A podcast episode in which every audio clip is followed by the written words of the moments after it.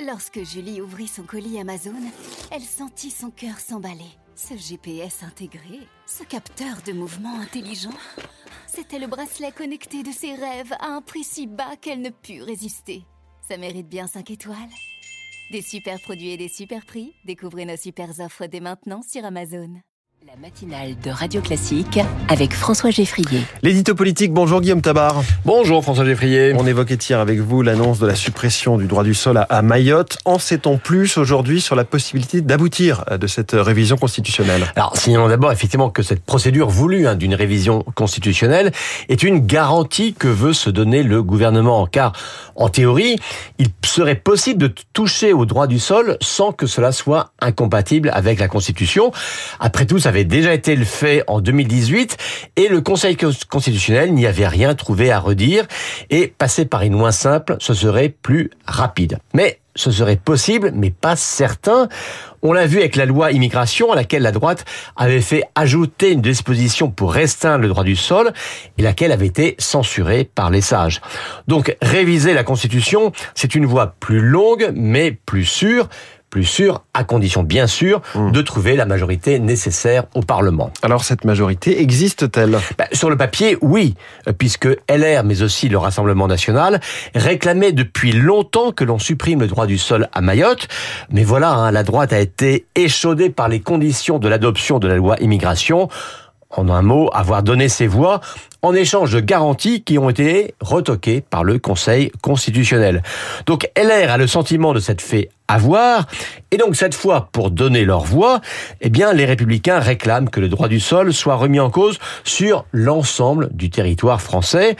En clair, Gérald Darmanin voudrait se limiter à traiter la situation exceptionnelle de Mayotte, et c'est vrai qu'il n'y a pas d'autres départements français dont la population soit déjà à moitié étrangère. La droite, elle, voudrait en profiter pour rouvrir plus globalement le dossier de l'immigration. Et c'est d'ailleurs pour cela hein, qu'Éric Ciotti, Olivier Marlex et Bruno Retailleau, c'est-à-dire les présidents du parti et des deux groupes parlementaires, lancent une démarche en vue d'un référendum d'initiative partagée visant à réformer l'accès aux prestations sociales des étrangers. Puisque le Conseil constitutionnel bloque des réformes à leurs yeux nécessaires, et puisqu'Emmanuel Macron a renoncé à organiser un référendum, j'allais dire, par la voie classique euh, sur l'immigration, eh bien la droite tente la voie du RIP, persuadée sur ce sujet d'avoir l'opinion avec elle. Le RIP qui nécessite déjà d'avoir 5 millions de signatures pour pouvoir être ensuite organisé. Hein, voilà. De signatures de Français. Pour revenir à Mayotte, la droite dénonce également la suppression des visas territorialisés. De quoi s'agit-il? Alors, la règle générale, c'est que tout étranger euh, qui dispose d'un titre de séjour peut se déplacer librement sur l'ensemble du territoire français. Mais ça n'est pas le cas à Mayotte où ceux qui ont titre de séjour ne peuvent pas aller ailleurs que sur cette île. C'est ça, hein, le visa territorialisé.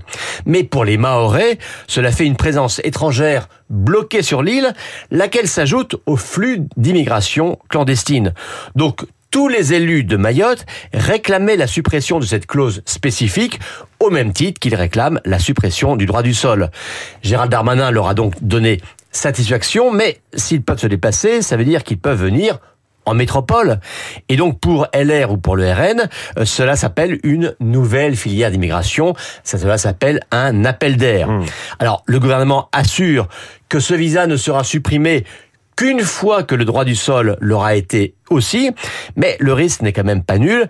Et vu de métropole, eh bien ça donne un côté en même temps qui peut compliquer l'obtention d'une majorité au Parlement.